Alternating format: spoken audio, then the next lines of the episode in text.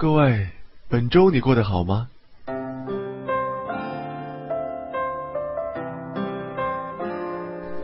您现在听到的声音来自吉林长春，我是主播小逆。Hello，大家好，欢迎收听这一期的《逆风草恐怖故事之多了一个》的第二十四集。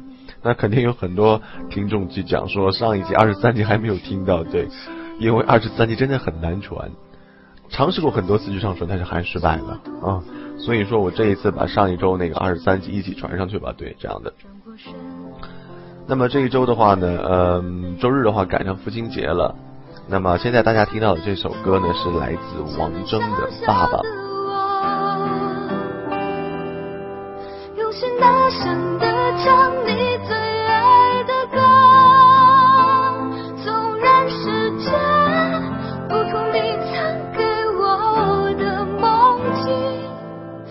情最美好的一切在下一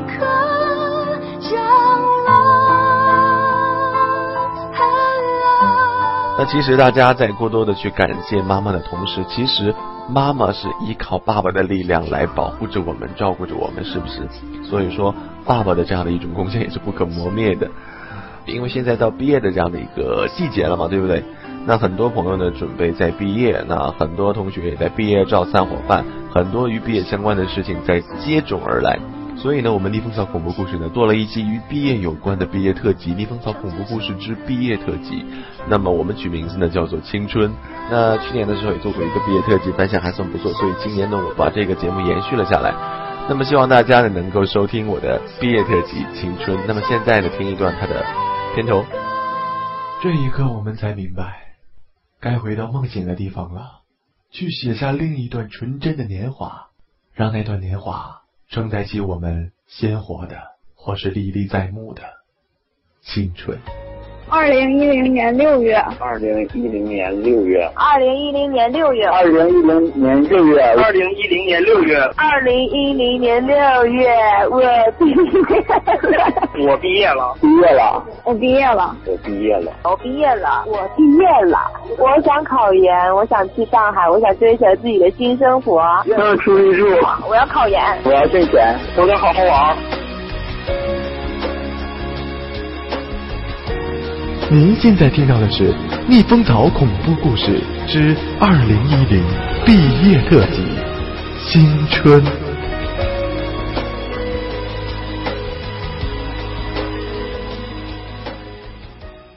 OK，刚才大家听到的呢，就是《逆风草恐怖故事之毕业特辑·青春》的一个片头。希望大家有机会的话，有时间的话，都去听一听这个毕业特辑。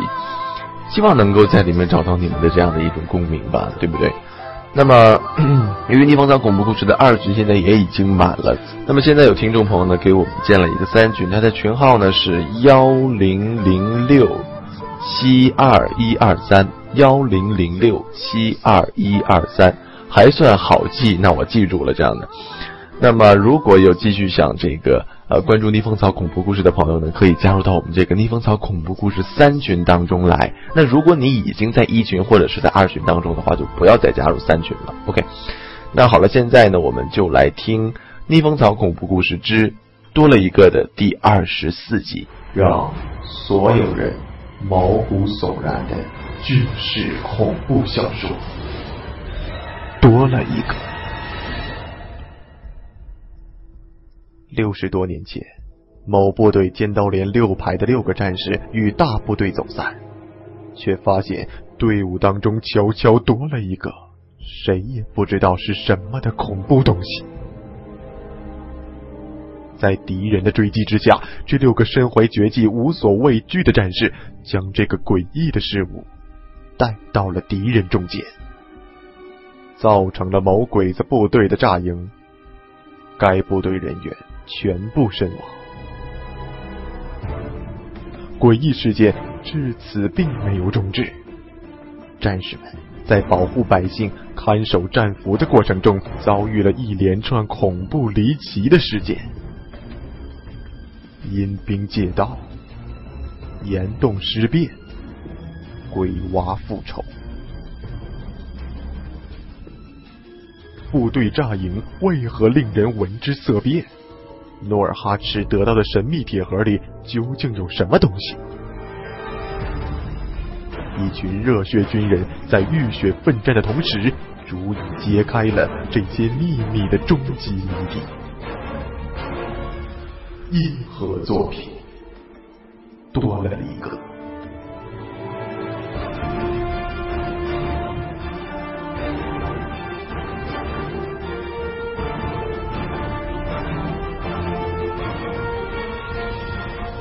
在你我的身边，不知道什么时候就会多了一个。您现在听到的是《逆风草恐怖故事》。感觉这只冰冷的手似乎察觉到了我的惊异，好像越握越紧了。我能感觉到这只手在渐渐变硬。老李，点火柴！我沙哑着嗓子说。李存壮没明白我的意思，嘀咕说：“别呀，就一根保命的火柴了。点完了以后，连逃命照路的机会都没有了。”说话的档口，我感觉我左边也有冰冷的东西，一寸寸的。朝我身上靠了过来，那只冰冷的手如同木头一般握住我的手，根本逃不脱。我冷汗直冒，右手使劲的握着李存壮的手，吼道：“快点，别废话！”李存壮也发觉到了我的异常，没吭声，哧溜一声，黑暗中亮起了一点火星，同时一张冰冷的脸贴在我的脸上。我直接跳了起来，手忙脚乱的摘下肩上的枪，对准了我握着的冰冷手的主人。火光下，那个带我们进洞的女人，那个死去女孩的娘，仰面直直的倒在地上，两眼直直的翻白看着洞顶。一只手拉着金姑娘的手，还有一只手紧紧的攥着我的右手，看来。已经死了一段时间了，除了金姑娘发热蜷缩着，另一只手拉着王刚两人没动。所有的人都跳了起来。王强一探地上女人的鼻子，低声说：“死了有一会儿了。我们搭成圈子前，他应该就是个死人了。”我怒道：“不可能啊！那谁告诉我，这个死人是怎么混进我们搭成的圈子的？谁告诉我？”但我心里知道，王强说的没错。我感觉到女人的手变硬的时候，正是人死后三个时辰血液凝固、肢体僵硬的时候。但叫我怎么能够承认一个死人能混进我们搭好的圈子？要知道，我们搭成圈子以后，手就没有松开过呀。所有人都看着我，火柴的光在迅速弱下去。我们的脸，他们的脸，在渐弱的火光当中变得愈发的暧昧狰狞。李存壮低声问：“圈子，你就没发现，你握着的是个死人？”火柴灭了，想到底下就是永久的黑暗，就够让人发狂的了。何况还有李存壮这种怀疑的口气，我叫了起来：“没发现啊！金姑娘不也没发现自己握的是个死人吗？”我怎么就能发现啊？王强低声说：“那是他在发烧，就是握的是个狗爪子，他也不知道啊。”我张张嘴，突然发现已经没有话说了，颓然的坐在黑暗当中。王刚咳嗽了一下：“全哥，我们不如想想，这位大嫂为什么会死在这里吧？”我有气无力的抬起头，发现从呼吸声听来。个人已经有意无意的和其他人保持开了距离。我刚想让大家重新搭成圈子，话到嘴边又咽了回去。是啊，有什么用呢？谁愿意把自己的安全交给身边的人的时候，惊觉那居然是个狰狞的死人呢？就是我自己，还相信这个圈子能挡住看不见的危险吗？我冷笑一声，也不知道是在笑自己还是在笑别人。哼，想他为什么会突然死在我们中间？我听你们说吧，我是真的想不出来了。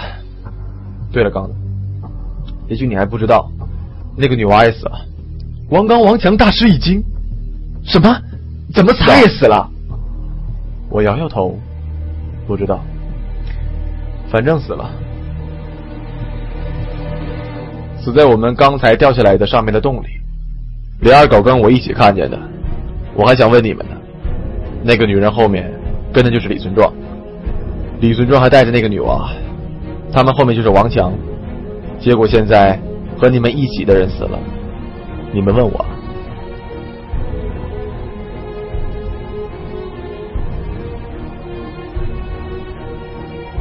王强立刻埋怨说：“没办法。”我这么大块头，进了洞，爬的还没那女娃子扭的快呢，谁知道发生什么？李存庄也说：“全子，你这话说的就不对了。那女人是在我前面，但我进了洞，总不能拿头顶娘们的屁股吧？我拿他们两个也没办法。”见王刚不说话，问：“刚子你呢？”王刚低声说。太黑，那日本兵一会儿就跟我走散了。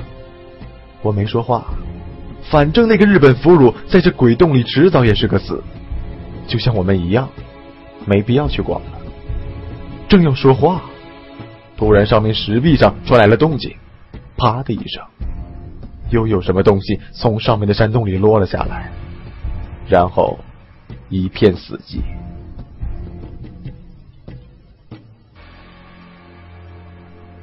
我不知道别人怎么样，但感觉自己快要发疯了。在这种环境里，有一丝丝不寻常的响动就够惊心了，居然还掉下这么大个东西，发出这么大响声。更要命的是，在这种黑暗中，根本看不见掉下来的是什么东西。但越这样，越要让人发狂。哪怕是狮子老虎，看见了心里也有个底儿啊。可就是什么也看不见，啪的一声之后，一片沉默，没人想去看看到底发生了什么事情，感觉都已经麻木了。但好在不久以后，地洞里东西落地的地方响起了一阵叽里呱啦的声音，我们一起松了一口气。原来是那个倒霉的日本俘虏，没想到他的命倒挺大，居然也活了下来。我喊了声：“李二狗！”李二狗应道：“到。”我对李二狗说：“告诉这家伙老实点现在我们暂时不想收拾他，不要逼我们下手。”李二狗立刻喊了一段日本话，那个俘虏也喊回了一段话。李二狗嘿嘿的笑了，我心里正没好气儿，喝道：“李二狗，你笑什么？”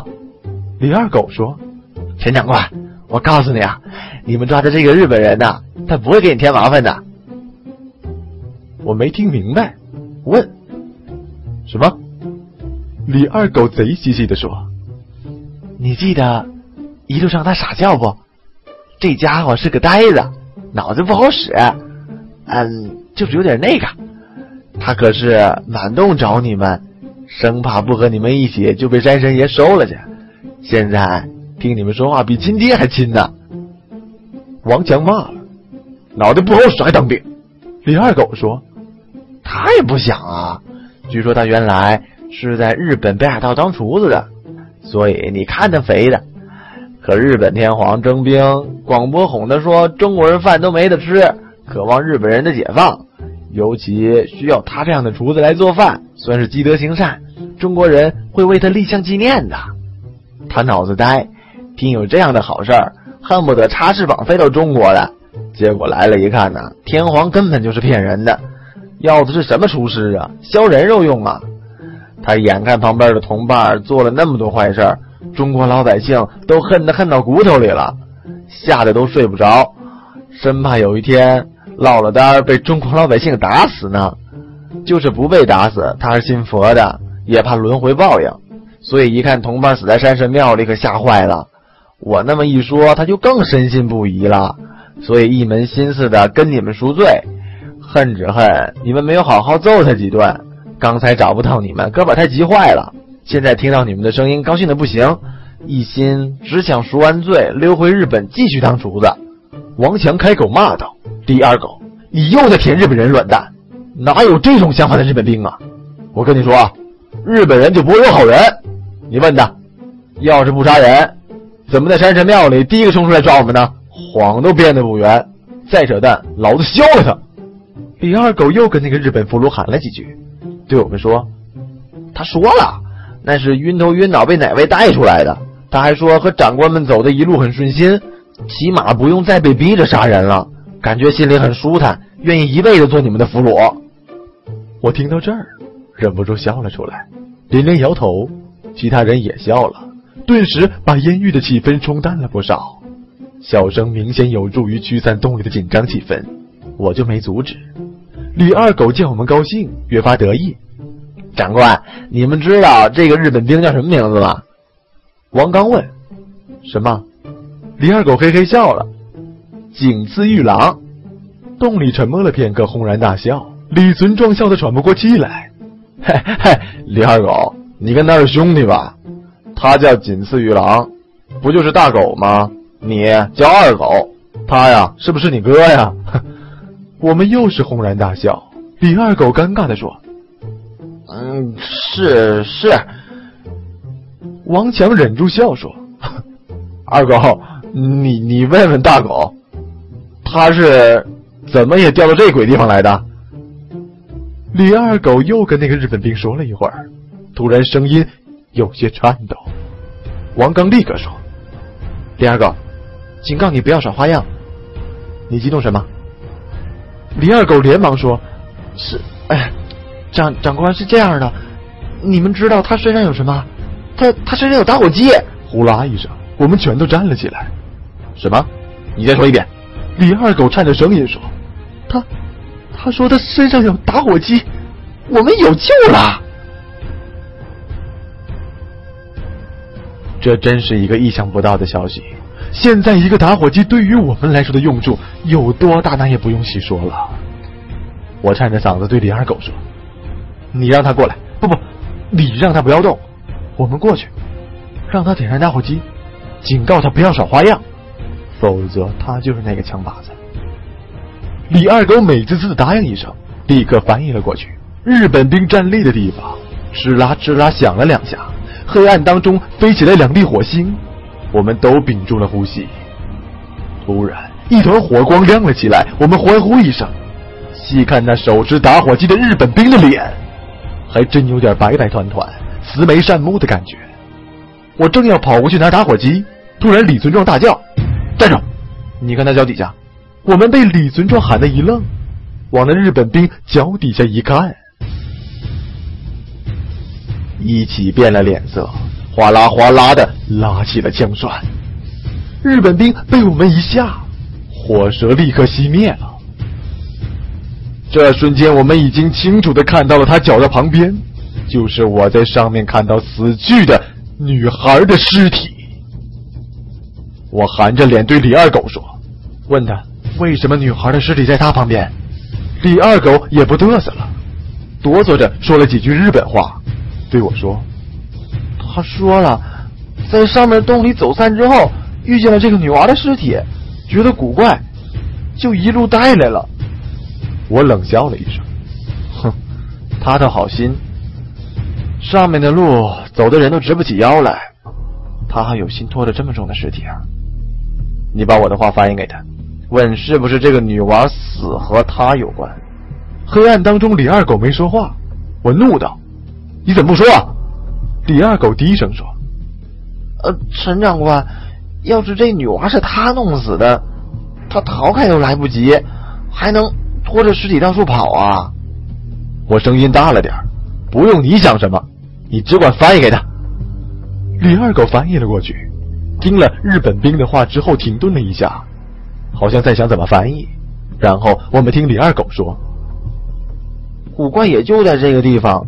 他说这女娃的尸体不重，外面基本就剩一张皮了，拖着也不吃力啊。”黑暗中，王刚、王强同时大叫一声。叫声中充满了恐慌与不安。玄哥，让他点火，我们要看看尸体。我没说话，李二狗已经先对日本兵说了。黑暗中又亮起了打火机的光亮，王强当先，王刚抱着那位金姑娘跟在王强后面，我们全都围了过去。李存壮缴下了日本兵手里的打火机，拿枪示意他站在一边。我们几个蹲下来，赶紧查看地上那女娃的尸体。日本兵说的没错，这具尸体的确只剩下一张皮了。在尸体肚子上有一道长长的刀口，里面的内脏被掏了个干净。我忍住发抖，用手摸了下尸体肚子里面，似乎被涂上什么药剂，干干的封住了外面的皮肤上的水分。一股奇怪而熟悉的感觉涌上了我的心头。不知道为什么，在山神庙外，夜晚那只雪地里紧随我的狼狗总是浮现在我眼前。火光下，李二狗看着尸体肚子上的刀口发呆，喃喃地说：“我没骗你们吧？这这女娃真的被石井刨开过肚子，你们都不信我。”突然，王刚旁边的金姑娘开始说起满洲话。王刚皱着眉头听完，抬头对我们说：“李二狗说的不错，这女娃。”确实早就已经死了，石井杀死了这个女娃子，就是用来恐吓她的。他在我们从山神庙出发前，看到这个女娃又回到柴房里活了的时候，认定这个女娃是来报仇的恶鬼，吓得一路都不敢说话。王强打了个寒战：“什么恶鬼啊？根本就是皇姑坟里的怪物，钻在尸体皮下哄过了我们。我们到处找他，没想到他一直躲在我们中间，等机会对我们下手呢。”晦气！我还把他放在肩头走了大半天呢。我正要说话，突然火光灭了，我们吓了一跳，纷纷摘枪。黑暗当中，李存壮咒骂了一声：“哈，这洋玩意不能烧时间长，烫着我了。”我们这才松了一口气。我点点头。强子说的有道理，看来不光从山神庙出来，这一路上他跟着我们。我觉得，昨天夜里在山神庙里出现的那个诡异的狗，也应该是他披着狗皮作怪。王强插嘴说。对对，就跟当年大黄一样。我想了想，应该不会错了。昨天我被鬼子押出山神庙的时候，狗窝里的两只狼狗，一只被杀了，另一只失踪了。然后鬼子逼我跟他们一起去找狗的时候，两个鬼子都奇怪的消失了。看来是被那个东西给灭了。王刚接着说：“你回来之后，那只跟进来的狗。”就是那个东西披着狗皮作怪了，我点点头。对，其实那东西在雪地里一路都跟着我，当时给我的感觉就不像被狗跟着，像是走夜路被人盯了暗梢。现在基本真相大白了。我没说完，王刚轻轻地说：“权哥，我有句话不知道当讲不当讲。”我说：“你说吧。”王刚犹豫了一下，说。权哥，我是相信你的话的，但就是因为相信，所以才不明白，为什么去找狗的鬼子被那东西杀了，他却不杀你呢？我不在意的说：“那是他没那本事。”我停住了话。李存壮又擦燃了打火机，火光下，所有人都不说话，注视着我。我又惊又怒：“刚子，你是不是在怀疑？”昨天夜里回到山神庙的人已经不是我了。王刚不说话，过了一会儿，轻声说：“我不知道，我真的不知道。全哥，你你不要怪我多心，我不知道这个东西的本事有还还有多大。我只想问问你，如果你是我们，想到你能在这个东西的眼皮底下走一圈，连根毛都没掉，你会怎么想啊？”我点点头，说的也对，不怪你们怀疑。不过，我有办法证明自己的清白。你们看，众人都盯着我，我脱下了军服，还是用你们说的张三彪当年的说法。你们看好了，我这身体像有东西在里面吗？李存壮嘿嘿的笑了，嗨，全子，信得过你。快把衣服穿起来吧，别受凉了。王刚也慌忙说：“娟哥，你你别怪我，我乱想的总比别人多点儿，给你赔罪了。说完，王刚解开了自己的内衣。权哥，你看看我，我陪你一起证明一下。王刚身上也很正常，一个大口子都没有。王强一拍李二狗的脑袋：“二狗子，该你了。”李二狗叫道：“哦，我也要脱啊！”王强不耐烦地说：“废话，山神庙里我发现你轻飘飘的，我一直放心里嘀咕，你嫌疑最大，你脱不脱？”李二狗边说：“祥爷，那是您您摔跤劲使过了，错觉吧？”边三下五除二的把自己扒了个精光，露出一身瘦排骨。那身体瘪的，连钻进去个蚂蚁都能看得出来，一看就知道没问题。王强点了点头，穿上吧。李二狗慌忙穿上衣服。王强见李二狗边穿衣服边瞄着他，嘿嘿一笑：“二狗子，干嘛呀？不服气还是怀疑爷啊？”李二狗忙说：“嗯，不，不敢。”王强哼了一声：“不敢不服气，那就是怀疑了。好，我也证明一下。”王强也脱掉了军服，对李二狗说：“看清楚了，爷也是里外一张人皮。”李二狗点头称是。王强穿上了衣服，李存壮将打火机换了一只手，说：“这儿还有个最值得怀疑的人呢，你们看不看啊？”我们都知道李存壮说的就是那个日本兵，他一直茫然的看着我们脱衣服穿衣服。王强看着日本兵说。要不，管他真假，先给他几枪。王刚摇头说：“不好吧？刚才听李二狗说，这个日本人没有血债的。”王强不耐烦的说：“管他有没有，这种时候先打死比较安全。”我喝住了摘枪的王强，对李二狗说：“让那日本兵把衣服也脱了查一下。”李二狗嘀咕了几句，回头问我：“他问干嘛？”我不耐烦的说。告诉他被鬼上身了。李二狗叽里咕噜几句，回头问我：“他说有菩萨保佑他，鬼上不了他的身。”王强又开始摘枪，这可是他找死。我拖住王强的枪，对李二狗说：“你告诉他，中国的鬼不怕日本的菩萨。”也不知道李二狗怎么翻译的，日本兵听之后就乖乖的脱了衣服。李存壮拿着打火机上下看了一遍，还真没问题。我凑过去，别急，让我仔细看看。边接过李存壮手里的打火机，这个打火机是铜铸罐煤油的那种，烧的已经有点烫手了。李存壮嘿嘿一笑，哼，那你慢慢看着。转身往后走，我喊了一声：“老李。”李存壮转身问。干嘛？我手里的枪抵住了李存壮的胸口。没什么，这里是有个最可疑的人，但不是这个日本兵，是你，李存壮。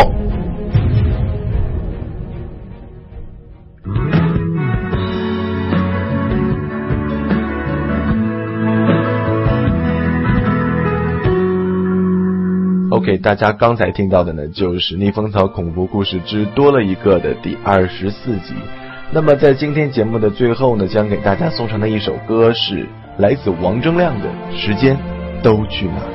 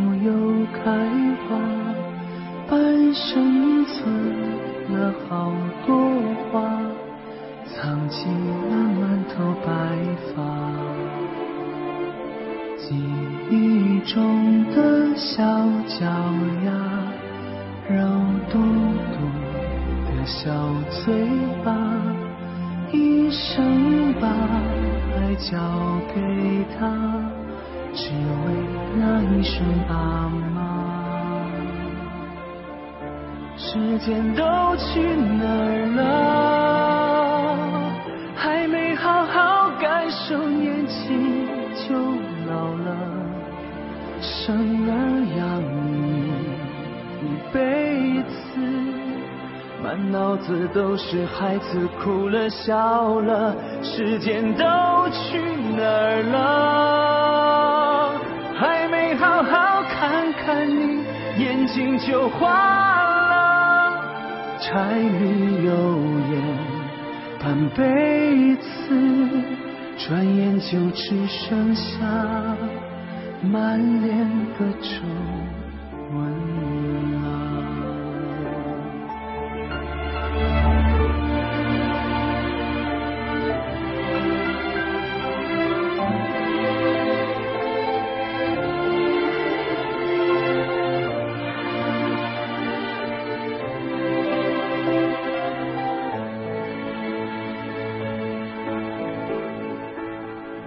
记忆中的小脚丫，肉嘟嘟的小嘴巴，一生把爱交给他，只为那一声爸妈。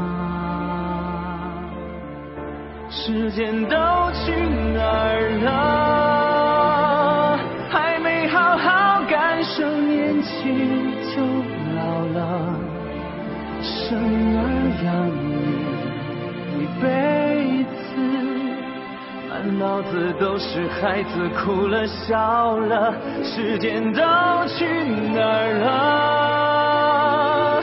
还没好好看看你，眼睛就花了，柴米油盐半辈子，转眼就只剩下满脸的皱纹了。时间都去哪儿了？还没好好感受年轻就老了，生儿养女一辈子，满脑子都是孩子哭了笑了，时间都去哪儿了？